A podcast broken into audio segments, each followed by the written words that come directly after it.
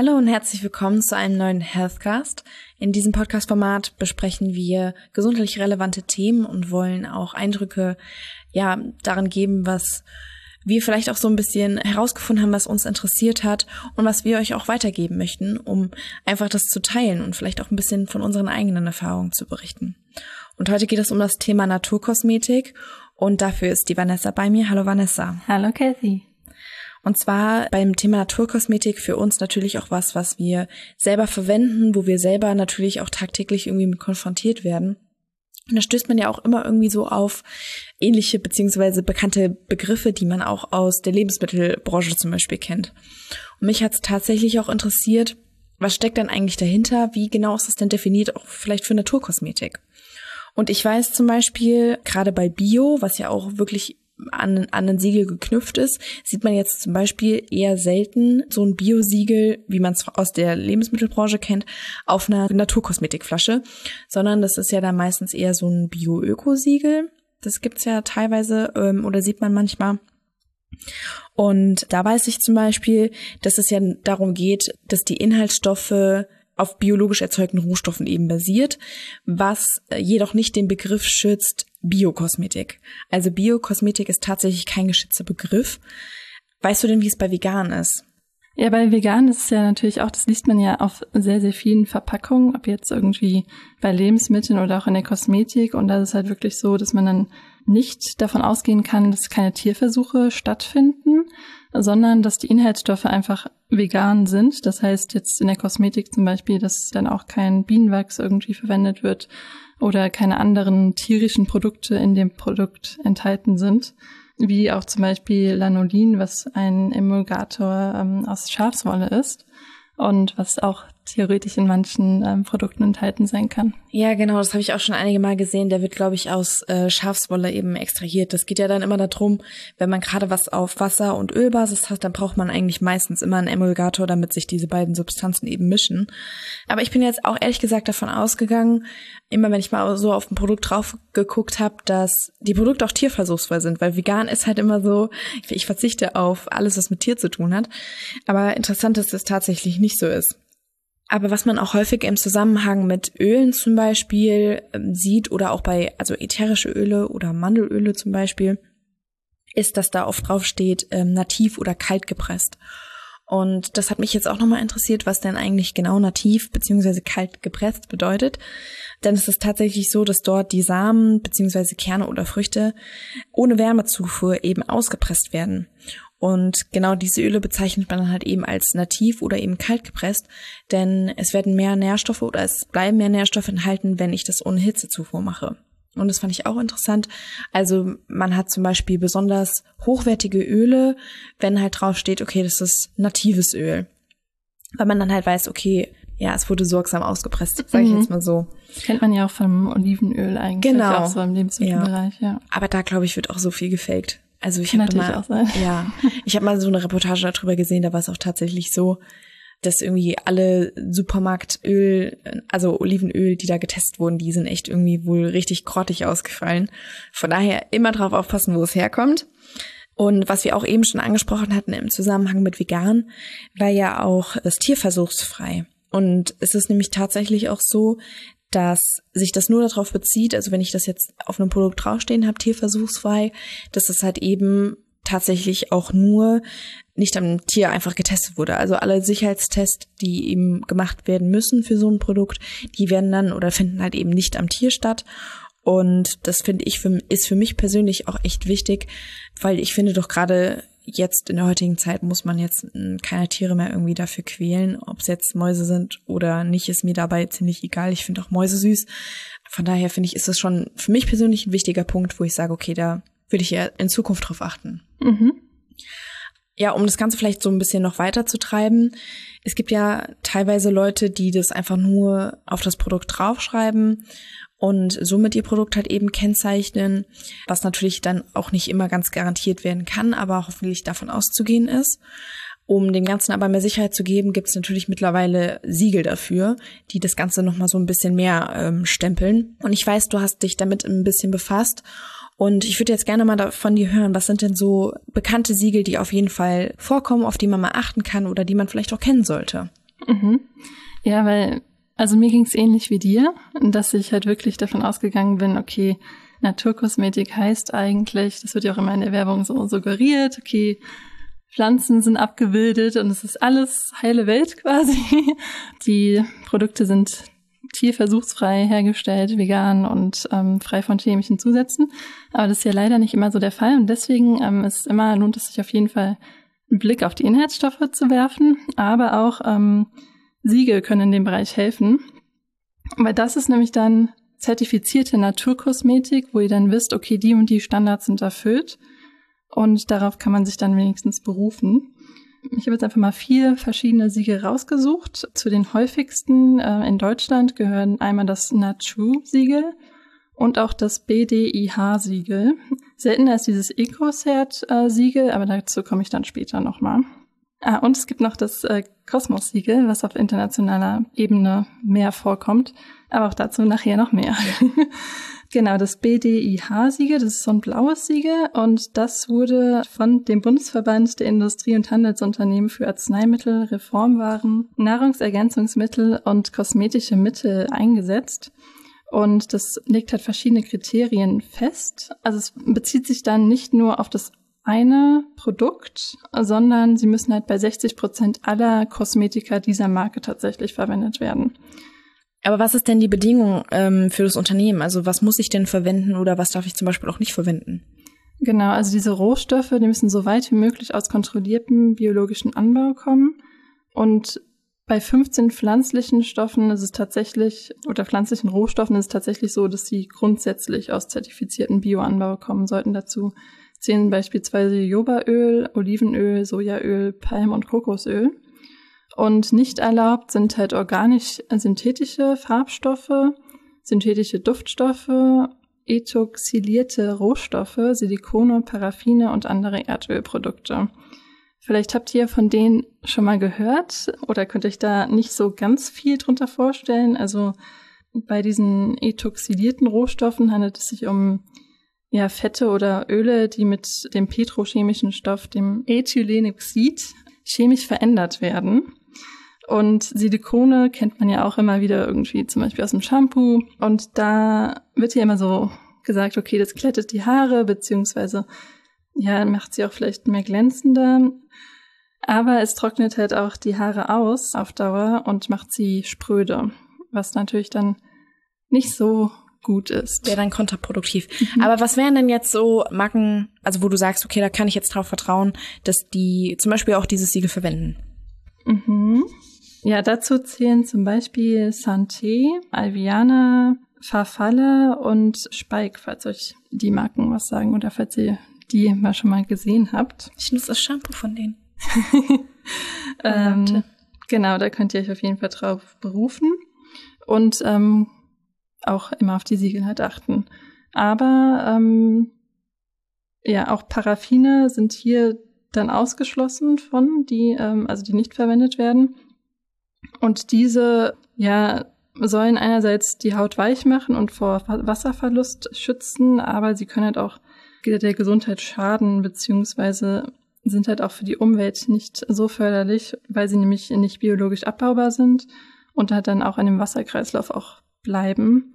Und längerfristig sagt man, dass Paraffinverbindungen nicht aufgenommen werden können von der Haut und sie auch dann, also damit auch dann die Poren verstopfen, was dann auch wieder zu trockener und spröder Haut führen kann.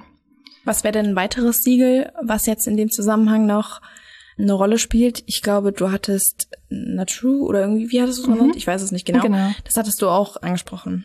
Ja, genau. Dann gibt's noch dieses braun aussehende Natrue-Siegel. Das hat so ein Gesicht von ich glaube, von der Frau auch vorne drauf. Und das äh, wird auch auf Produkten verwendet, die zu mindestens 75 Prozent von diesen Einzelprodukten von der Marke sollen dann halt diesem Natur-Standard entsprechen. Und genau, da sind nur natürliche Stoffe beziehungsweise naturnahe Stoffe oder naturidentische Stoffe zugelassen.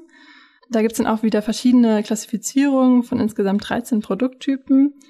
Und diese Anforderungen müssen dann die Mindestmenge an den natürlichen und die maximale Menge an naturnahen Inhaltsstoffen aufweisen. Und Was ist da nicht erlaubt? Also gibt's da nochmal Unterschiede? Ja, hier sagt man halt, dass einerseits die petrochemischen Inhaltsstoffe nicht erlaubt sind und die gen gentechnisch veränderten Inhaltsstoffe, die man ja zum Teil auch bei dem anderen Siegel hat. Aber es ist halt noch ein bisschen allgemeiner formuliert und halt die synthetischen Duftstoffe sind auch nicht ähm, erlaubt. Und was wären da so Marken, die auf jeden Fall auch dieses Siegel verwenden? Da könnt ihr zum Beispiel einmal bei Dr. Hauschka, Veleda, Lavera, Primavera und Fierce Qualt und Santé verwendet auch dieses Siegel. Ja, stimmt. Ich glaube, das ist auch häufiger in Drogeriemärkten auch vertreten. Also ich glaube, Alverde nutzt es auch. Ja, also da kann man ja schon mal drauf genau. gucken. Ich, das Siegel kannte ich jetzt tatsächlich irgendwie noch nicht, beziehungsweise konnte ich mir jetzt nicht so drunter vorstellen. Aber ich werde auf jeden Fall mal drauf achten beim nächsten Einkauf. Sehr gut. genau, und dann gibt's halt als drittes noch, was ein bisschen seltener ist, dieses EcoCert-Zertifikat oder EcoCert-Siegel. Das zertifiziert neben den Kosmetikprodukten aber auch Reinigungsprodukte. Also vielleicht habt ihr es auch da schon mal gesehen.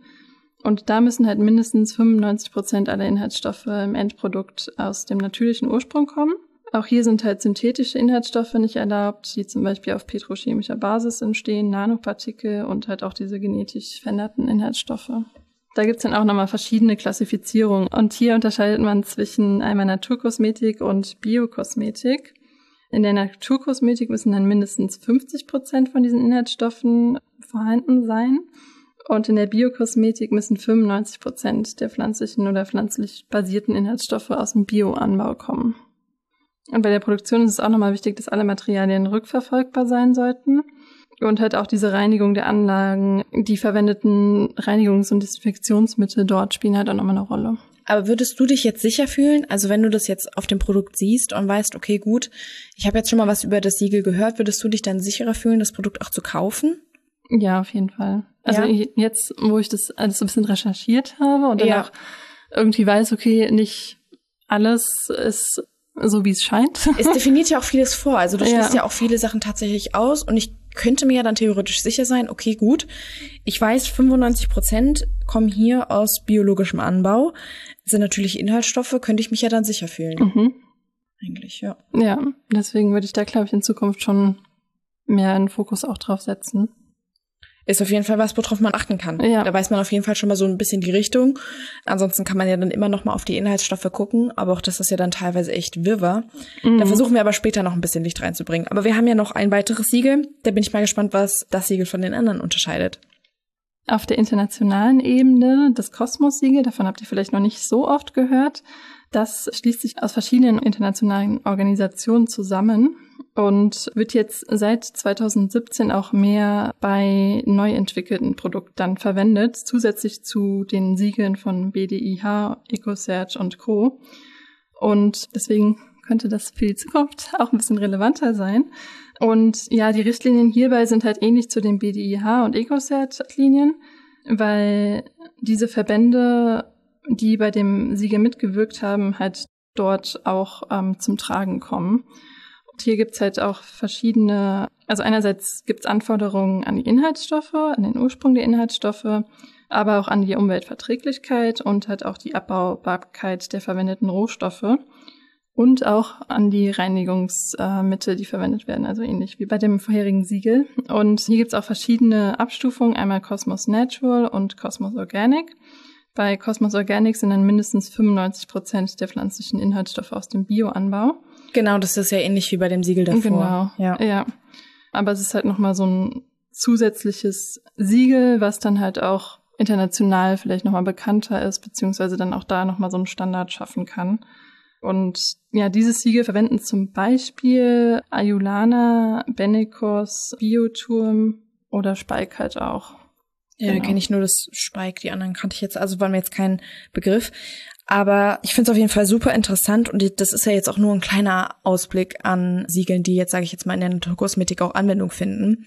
Also falls ihr irgendwie noch Fragen habt zu einem anderen Siegel, beziehungsweise euch auch noch ein anderes Siegel interessiert und ihr schon immer mal gefragt habt, hey, was bedeutet das eigentlich so genau, dann sagt uns doch auf jeden Fall mal Bescheid. Wir recherchieren das gerne nochmal für euch und ähm, geben euch auch ein Update dazu, was denn genau dieses Siegel eben bedeutet. Und weil wir eben drüber gesprochen hatten, ja, okay, ähm, ist Naturkosmetik eigentlich immer vegan? wir hatten ja schon gesagt, also es kann halt auch beispielsweise Bienenwachs, Seide oder zum Beispiel auch Honig enthalten. Und diese BDIH, das Natur und das Kosmos-Siegel schließen halt Tierversuche explizit aus. Und EcoCert hingegen hält sich an die gesetzlichen Regelungen. Und falls euch das aber super, super wichtig ist und ihr da auch noch mehr zu erfahren möchtet, dann könnt ihr zum Beispiel einmal auf die Labels von dem Leaping Bunny, das habt ihr vielleicht auch schon mal gesehen, oder dem Hasen mit der schützenden Hand oder auch die vegane Blume achten, weil dann werden die Produkte tierversuchsfrei hergestellt und letzteres zertifiziert halt auch die veganen Produkte.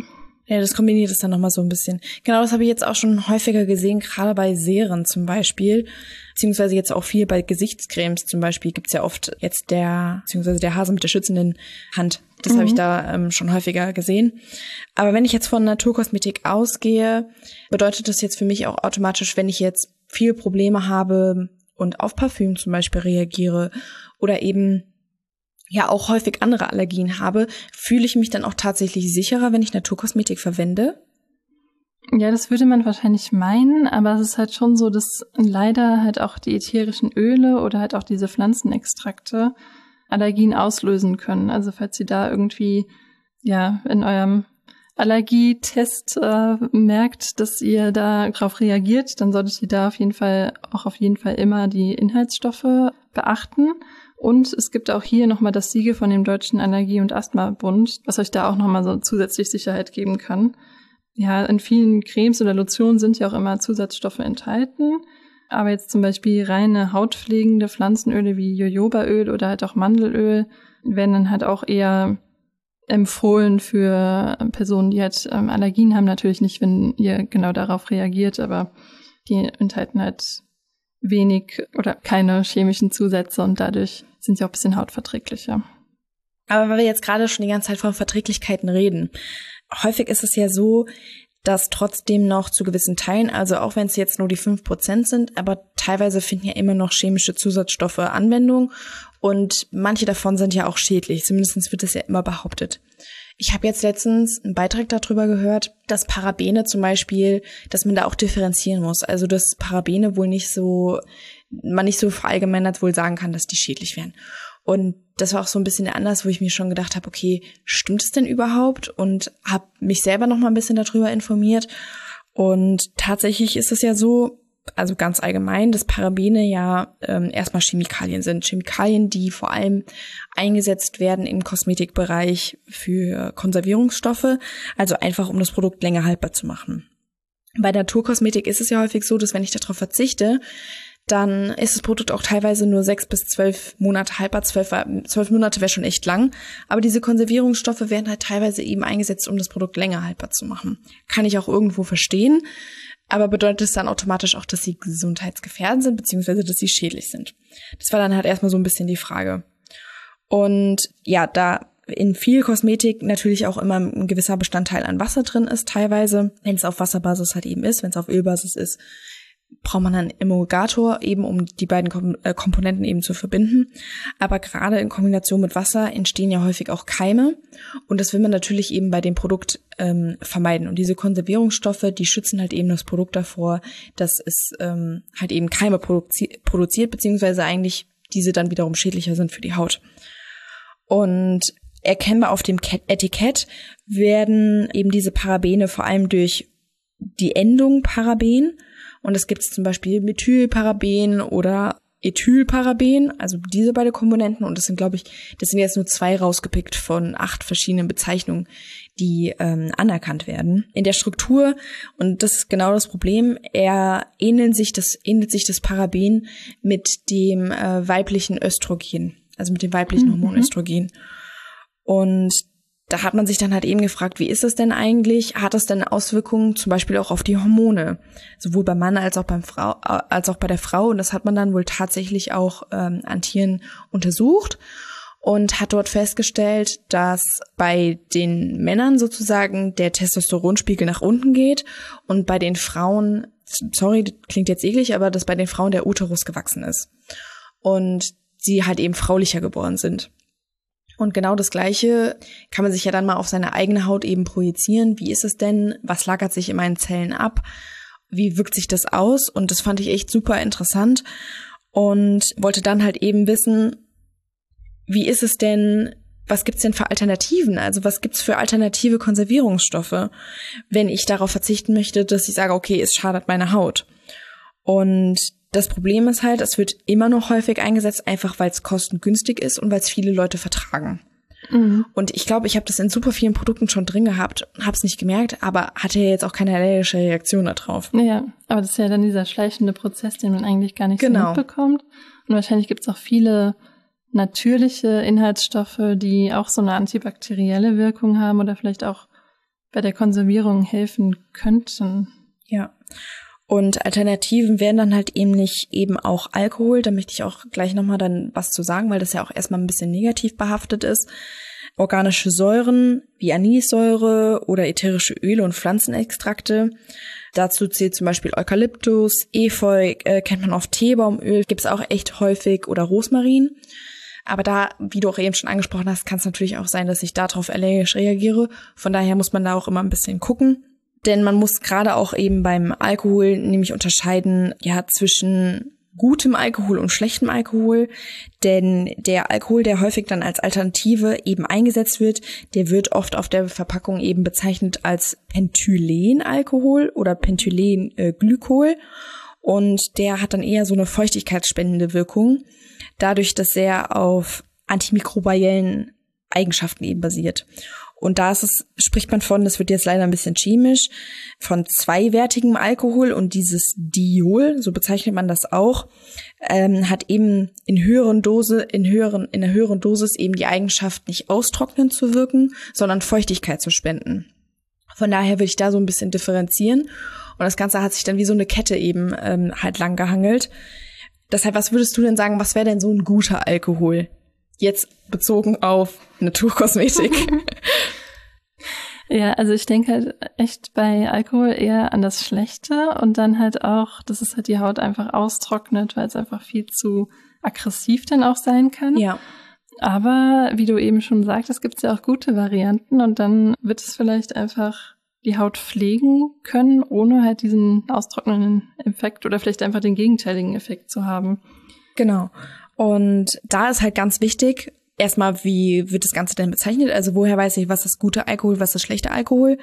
Bezeichnung für guten Alkohol, die häufig in Produkten vorkommen, ist Cetylalkohol, CT-Aryl. Und da gibt's halt eben, also könnt ihr euch nochmal wenn ihr das wissen wollt, noch mal ein bisschen genauer mit befassen oder was wir auch vorhin schon mal gesagt hatten, wäre dieses Lanolin. Alkohol, das ist eben ein Emulgator, der aus Schafswolle gewonnen wird. Und schlechter Alkohol ist einfach nur, wenn Alkohol draufsteht, das ist schon mal nicht gut. Oder wenn Ethanol draufsteht oder Ethylalkohol, das ist dann die Kombination. Also da gibt's schon ähm, Begrifflichkeiten, die man auch häufiger, denke ich mal, schon gesehen hat. Kennt man ähm, vielleicht auch noch aus dem Chemieunterricht genau. damals. Ja, und wenn die tatsächlich in einem Produkt enthalten sind, dann ist es dann doch eher ähm, so die billigere Variante des Alkohols, die eben verwendet wurde, die auch schlechter ist ähm, für die Haut. Weil das ist dann, die Hautbarriere wird halt eben geschädigt und die Haut trocknet schneller aus. Und das begünstigt dann wieder Infektion und Entzündung. Und ähm, eine stärkere Hautbarriere sorgt dann halt eben mehr für diesen Schutz der Haut, was natürlich auch, ähm, was, was wir natürlich alle wollen und man altert nicht mehr so schnell, oh, wenn ich halt darauf verzichte, also gerade jetzt auf die schlechten Alkohole, möchte ich nochmal betonen, um, ja, um halt eben halt vorzubeugen, dass, ja, man halt eben schneller Falten bekommt oder einfach das Hautbild effektiv verschlechtert. Deshalb immer nochmal gucken, was für ein Alkohol wird denn verwendet. Nicht grundsätzlich ausschließen, okay, ist das Alkohol drin, kann nicht gut sein, sondern ich habe jetzt auch dazu gelernt, es gibt auch wohl guten Alkohol. Ja, und dann kennt man das ja vielleicht auch irgendwie auf Deos oder so, ist ja auch manchmal Aluminium oder ohne Aluminiumzusatz äh, vermerkt. Aber warum ist das denn eigentlich so schlecht oder was sind denn so die Dinge, die man da wissen sollte? Genau, Aluminiumsalze, das gab's ja echt eine Zeit lang, ähm, wo das überall draufgeklebt war, 0% Aluminium. Mhm. Da ist es tatsächlich so, dass Aluminiumsalze zum Teil erstmal im Verdacht stehen, Krebs zu erregen. Ich betone, es ist ein Verdacht. Mhm. Jedoch ist es so, dass man schon darauf achten sollte, ob Aluminium halt eben drin ist. Es ist halt immer noch ein Leichtmetall. Man denkt jetzt immer, okay, gut, nur Deo, aber es kann auch sein, dass das als Glitzerpartikel zum Beispiel eingesetzt wird in ganz normalem Lidschatten oder anderen Cremes. Mhm. Wusste ich auch vorher nicht. Aber fand ich auch interessant zu wissen, okay, gut, offensichtlich kann ja. das Aluminium sein. Man sieht ähm, ja echt nur irgendwie auf Deo, also ich hätte es genau. auch nur damit assoziiert eigentlich. Ja, und das Problem ist halt oft, dass diese Schweißdrüsen dadurch eben verstopft werden mhm. und sich so kleine Klümpchen eben bilden. Dadurch fließen sich dann halt eben die Poren und diese Feuchtigkeitsabgabe wird halt eben gebremst. Also ist halt auch wieder negativ.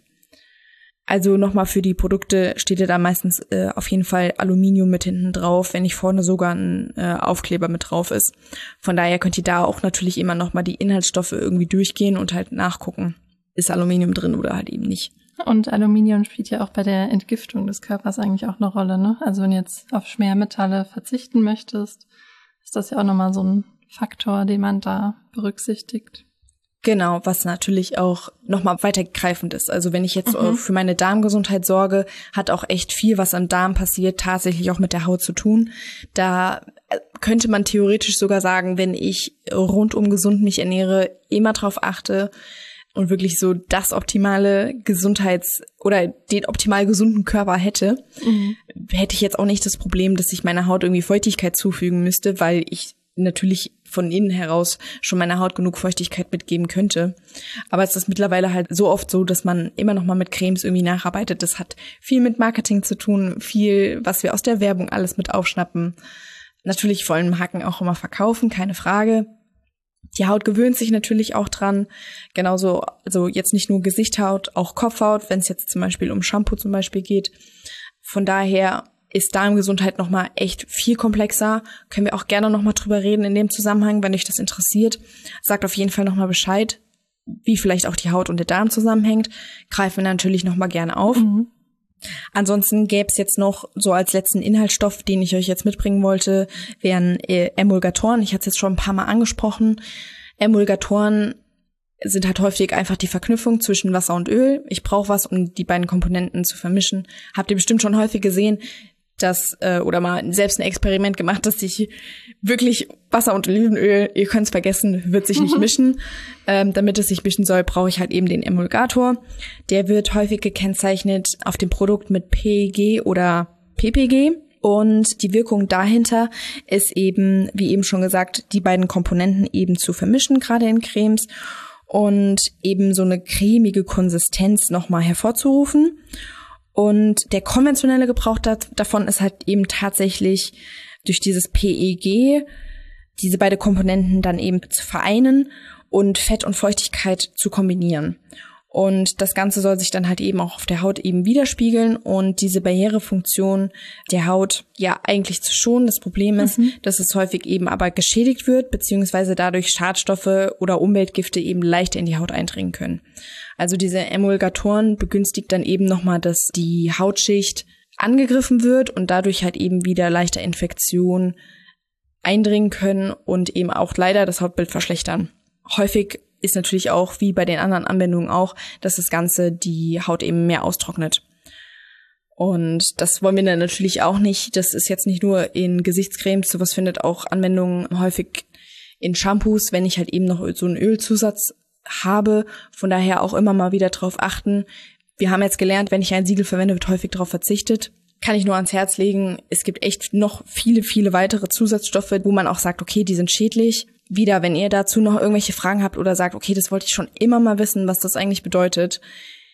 Ich schreibe es mir gerne auf, ich recherchiere es nach und ich denke, da findet sich auf jeden Fall nochmal so Aufklärungsbedarf, weil es halt wirklich super viele verschiedene mhm. Bereiche auch gibt. Ist auch ein sehr, sehr, sehr komplexes Thema. Und auch nicht ganz unkompliziert. Ja. Aber im Anwendungsbereich hast du denn schon mal irgendwo tatsächlich ähm, gesagt, okay, es gibt Produkte, da würde ich nur noch Naturkosmetik verwenden? Also ich hatte tatsächlich äh, letztens das mit dem Deo und Aluminium, weil ich habe da ehrlich gesagt vorher gar nicht so drauf geachtet und habe mich dann wirklich so gefragt, okay, warum ist da eigentlich Aluminium drin, wenn jetzt jetzt, also Umkehrschluss von 0% Aluminium und warum habe ich zu dem anderen gegriffen, wo es nicht explizit drauf stand, dass nicht, also dass 0% drin waren. Ähm, und da habe ich dann auch wirklich gewechselt, weil ich so dachte, okay, das ähm, war mir vorher gar nicht so bewusst, weil ich halt nicht diese Inhaltsstoffe gelesen habe. Mhm. Und ähm, ansonsten ähm, habe ich jetzt auch in letzter Zeit getestet, so ein festes Shampoo zu verwenden. Ich bin vorher immer bei einer Marke gewesen und habe die halt durchgängig benutzt, weil ähm, die einfach meine Haare sich dran gewöhnt haben irgendwie und kam dann voll gut damit klar. Aber dann dachte ich halt irgendwie, okay, es ist wirklich auch viele chemisch-synthetische Verbindungen da drin, beziehungsweise Silikone und ich versuche das jetzt einfach mal, wie das ist mit einem festen, naturbasierten Shampoo. Da hatte ich halt auch zuerst so ein bisschen Bedenken, okay, vielleicht schäumt das nicht so richtig, vielleicht wirkt's auch nicht so gut. Weil Habe ich ja, das Gefühl, meine Kopfhaut ist sauber? ja, ja, weil man irgendwie ja, also automatisch würde ich jetzt ähm, beim Shampoo einfach viel mehr verwenden, wenn es in dieser flüssigen Form ist, als wenn es jetzt diese Seifenform hat. Und das merke ich auch in der Anwendung, dass ich halt einfach viel weniger brauche und das Produkt einfach viel länger anhält. Und klar, am Anfang mussten sich die Haare auch so ein bisschen erstmal dran gewöhnen, aber das ist wie, wenn ich immer Shampoo wechsle eigentlich. Aber ich merke schon, dass sie halt schon irgendwie gefühlt leichter sind irgendwie. Vielleicht ist es auch ein bisschen Placebo, aber es fühlt sich irgendwie gesünder an. Hat ähm, ja schon mal eigentlich ja. einen ganz guten Effekt. ja, und es reinigt auch. Also auch die Bedenken sind jetzt weg. Und das, wie gesagt, ich finde halt auch diesen Umweltaspekt auch richtig gut, dass man halt auch kann nicht diese Plastikverpackung halt einfach hat, sondern einfach diese Seife und dann halt irgendwie eine Papiertraum herum und was halt viel ökologischer auch in der Hinsicht ist. Es ist ja tatsächlich jetzt wirklich, würde ich mal behaupten, so ein Trend, wirklich auf Naturkosmetik auch umzusteigen, gerade auch, weil man Plastik spart. Gerade jetzt, wo ich das recherchiert habe, dass äh, häufig nur von der Verpackung her auf Plastik verzichtet wird und alles wird in Papier verpackt und so weiter und so fort. Ob das Produkt dadurch wirklich besser wird von den Inhaltsstoffen, muss man halt immer noch mal drauf achten. Mhm. Aber viel ist dann halt, wie gesagt, auch Marketing. Wie wird das Produkt gestaltet? Wie sieht das Ganze aus? Deshalb natürlich auch immer noch mal darauf achten, wie du jetzt schon gesagt hast, sowohl beim Shampoo als auch ähm, bei Duschgels gibt's ja jetzt auch häufig in fester Form. Mhm, stimmt, ja. Und da ist es halt eben so, dass auf diese Duft- und Konservierungsstoffe verzichtet wird, beziehungsweise dass man eben statt diesen synthetischen Silikonen auf natürliche Pflanzenstoffe eben zurückgreift. Und das naturbelassene Haar ist es ja häufig so, dass ich auch schon da durch eine richtige Bürste, sag ich jetzt mal, mit Naturborsten auch schon viel dazu beitragen kann, dass die Kopfhaut gesünder ist, dass ich mit einer natürlichen Bürste, mit Naturborsten auch eben schon ja den körpereigenen Teig eben auf das Haar auftragen kann und dadurch halt auch eben mit Glanz versorge. Also diese Schiene könnte man, sage ich jetzt mal, auch fahren. Nachteil ist halt immer, muss man bedenken, dass häufig nicht dieses komplette frische Geruch, wie man das halt eben kennt. Man will immer frisch duftendes Haar. Also das ja. muss man halt da beachten. Sowas hast du halt mit Naturkosmetik erstmal nicht. Da gibt's dann halt häufig einfach nur, dass, dass du halt einfach Schwierigkeiten hast, wirklich diesen richtigen Dufteffekt mit ätherischen Ölen eben aufzuarbeiten. Auch da gibt's halt eben diese 26 deklarationspflichtigen Öle beziehungsweise potenziellen allergieauslösenden Duftstoffe, die halt eben auch gekennzeichnet müssen. Und das können sowohl natürliche und ätherische Öle sein. Also da muss man natürlich dann noch ein bisschen immer drauf achten. Und bei Deos, wie du eben gerade schon gesagt hast, ist halt der Vorteil, die Naturkosmetik bietet es halt häufig in Glasflaschen an. Ich bin auch selber ein Fan mehr davon, äh, einen Deo-Roller zu verwenden als ein Spray weil ich häufig das Gefühl habe, okay, es hält immer noch mal irgendwie länger als ein Spray. Auch da habe ich aber das, das Problem, ich werde mit einem Naturkosmetik-Deo niemals 48 Stunden das Ganze irgendwie ähm, ja schützen können. Es ist einfach nur Geruchsmilderung. Diese Aluminiumsalze, gerade in Deo, ist ja auch häufig so, dass die die Schweißdrüsen verstopfen und dadurch eben die Schweißproduktion halt auch zurückgeht. Ähm, aber Naturkosmetik ist halt dann einfach so erstmal nur darauf geachtet, okay, es riecht halt einfach nicht mehr so unangenehm. Man möchte ja natürlich nicht nach Schweiß riechen. Muss man dann halt eben für sich abwägen, hat Vor- und Nachteile. Und da ist halt auch die Frage, braucht man überhaupt 48 Stunden frische Geruch oder duscht man eh in der Zwischenzeit wieder? Also, ja. Aber auch da habe ich tatsächlich mal gelernt, dass man vor dem Schlafengehen das Deo benutzen soll, weil man in der Nacht natürlich unheimlich viel ähm, auch schwitzt und dass das Deo länger hält, wenn ich das immer abends verwende. Ah, okay, das wusste ich auch noch nicht. Mhm. Also kann ich kann es jetzt nicht genau beurteilen, mhm. ob das tatsächlich so stimmt, aber ich habe mich irgendwie dran gewöhnt. Kann man ja mal ausprobieren. Äh, ja, kann man auf jeden Fall mal ausprobieren. Und dann natürlich doch das wichtigste Anwendungsgebiet, zumindest für mich das wichtigste oder was mich am meisten auch interessiert hat, Cremes, Gesichtscremes, mhm. Serien und so weiter und so fort. Denn da ist nämlich der Vorteil, dass eben diese Pflanzenöle, wie zum Beispiel Jojobaöl oder Shea Butter, eben einfach hochwertiger sind und eben nicht diese künstlichen, ja, künstlichen Inhaltsstoffe dann eben verwenden müssen. Es hat natürlich einen Anti-Aging-Effekt die ganzen Stoffe aus der Natur, die ich einbinden kann, die zum Beispiel die Haut mehr straffen. Das ist zum Beispiel Granatapfelextrakt oder auch Nachtkerzenöl. Wir haben gerade zu Nachtkerzenöl, wenn euch das interessiert, auch nochmal ein ähm, Heilkräuter- und Heilpflanzenvideo. Mhm. Also da könnt ihr auf jeden Fall auch nochmal reinschauen. Und ähm, Hyaluronsäure, was auch häufig Anwendung findet, gerade in Gesichtscremes, oder das Coenzym Q10 lassen sich auch natürlich eben herstellen. Leider gibt's auch da Nachteile. Wie ich vorhin schon mal gesagt hatte, nur sechs bis zwölf Monate Haltbarkeit ist halt häufig dem zu schulden, dass ich eben auf Konservierungsmittel auch verzichten muss und eben ja synthetische Rohstoffe eben keine Anwendung auch finden. Was leider nicht so häufig vorkommt, beziehungsweise leider noch nicht so häufig in, in der Gesichtscreme Anwendung findet, ist der Harnstoff Urea. Ich selber habe eine Creme mit Urea, die für die Beine halt eben ist. Einfach nur, weil man häufiger so das Gefühl hat, ich habe so kleine rote Pustel, würde ich es jetzt mal bezeichnen, oder Poren, mhm. ähm, mehr oder weniger. Und das Urea soll dagegen halt eben helfen. Das heißt, gerade für Menschen, die echt trockene Haut haben, kann das wirklich gut sein. Was wären denn so deine eigenen Erfahrungen, die du nochmal mit einbringen würdest? Ja, ich hatte halt auch einmal Jojobaöl getestet und da war ich auch bisschen fasziniert. Das ist wirklich, also kein Öl. Ist ja eigentlich mehr ein Wachs. Film, genau. Es ja. ist ja eigentlich ein Wachs. Aber man sagt ja irgendwie immer Jojobaöl. Aber es zieht halt wirklich super schnell ein, dadurch, dass es wahrscheinlich ein Wachs ist. Und ist halt auch sehr langanhaltend, weil ich hatte eigentlich immer auch im Sommer trockene Hände. Und jetzt habe ich es irgendwie zwei, dreimal verwendet und es ist echt viel, viel besser für meine Hautbarriere, habe ich das Gefühl. Und es hinterlässt, wie gesagt, nicht diesen fettigen Film, wenn ich jetzt irgendwie andere Öle verwendet habe, ja, davon irgendwie kenne. Weil ich hatte nämlich auch mal so ein Gesichtsöl, was ich auch mhm. äh, benutzt habe, aber da habe ich dann schon gemerkt, so nach einer Zeit, okay, das ist halt irgendwie zieht es nicht so schnell ein. Und das ja. ähm, fand ich dann schon ein bisschen lästig irgendwie auf die Dauer. Ansonsten habe ich halt auch noch mal Mascara, Lippenpflege und Concealer naturbasiert probiert. Und da habe ich halt auch so das Gefühl, dass es halt einfach ja nicht so, also pflegender ist auf der einen Seite, auch weniger Hautirritationen tatsächlich hervorruft. Ist natürlich auch immer individuell abhängig von deinem eigenen Hauttyp. Aber halt auch bei dem Mascara, das ist halt nicht so brennt in den Augen, weil ich habe manchmal bei manchen Mascara-Typen tatsächlich irgendwie das Problem, dass es dann schon so ein bisschen wenn es dann in Kontakt mit Wasser kommt oder wenn ich halt morgens richtig, richtig müde bin, dass es dann irgendwie doch ähm, die Augen ein bisschen reizt auch. Was ich da immer so ein bisschen schade finde bei Mascara, ist, dass es keine wasserfeste Mascara gibt im Bereich der Naturkosmetik. Das finde ich noch so ein bisschen schade, aber muss man dann halt eben mit leben. Ich selbst verwende jetzt oder so nicht so häufig Mascara, wobei es mir schon eher aufgefallen ist, war äh, beim Concealer. Gerade unter der Haut, wo jetzt wirklich so eine dünne Hautschicht ist, mhm. hatte ich bei dem Concealer ähm, also bei dem normalen Concealer häufig das Gefühl. Also unter den Augen meinst du, ne? Ja, ja. ja. Dass es, dass es ja. so ausgetrocknet ist. Und jetzt mit Naturkosmetik, finde ich, ist es einfach ein angenehmeres Gefühl. Aber auch da müsste man jetzt halt gucken, ist es jetzt, liegt es an der Marke? Gibt es noch mal mhm. irgendwie eine andere Marke, ähm, die man mal verwenden sollte, um das auch, ja, zu testen noch ein bisschen mehr?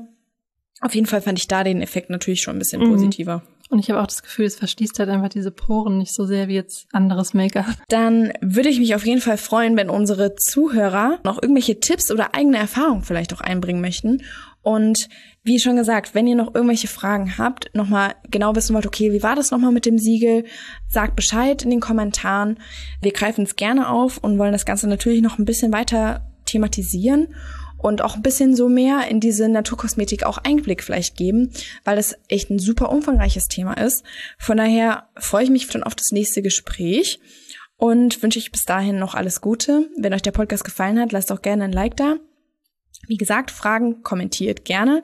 Ansonsten schaut noch mal bei uns im bei den anderen Podcasts vorbei oder hört noch mal bei uns auf der Seite Oder schaut nochmal bei uns auf der Seite ein bisschen rein, was wir noch in unserem Geratgeber alles so für euch an äh, Input haben. Und dann bis zum nächsten Mal. Danke, Vanessa. Hm, danke, Kathy. Ciao. Ciao.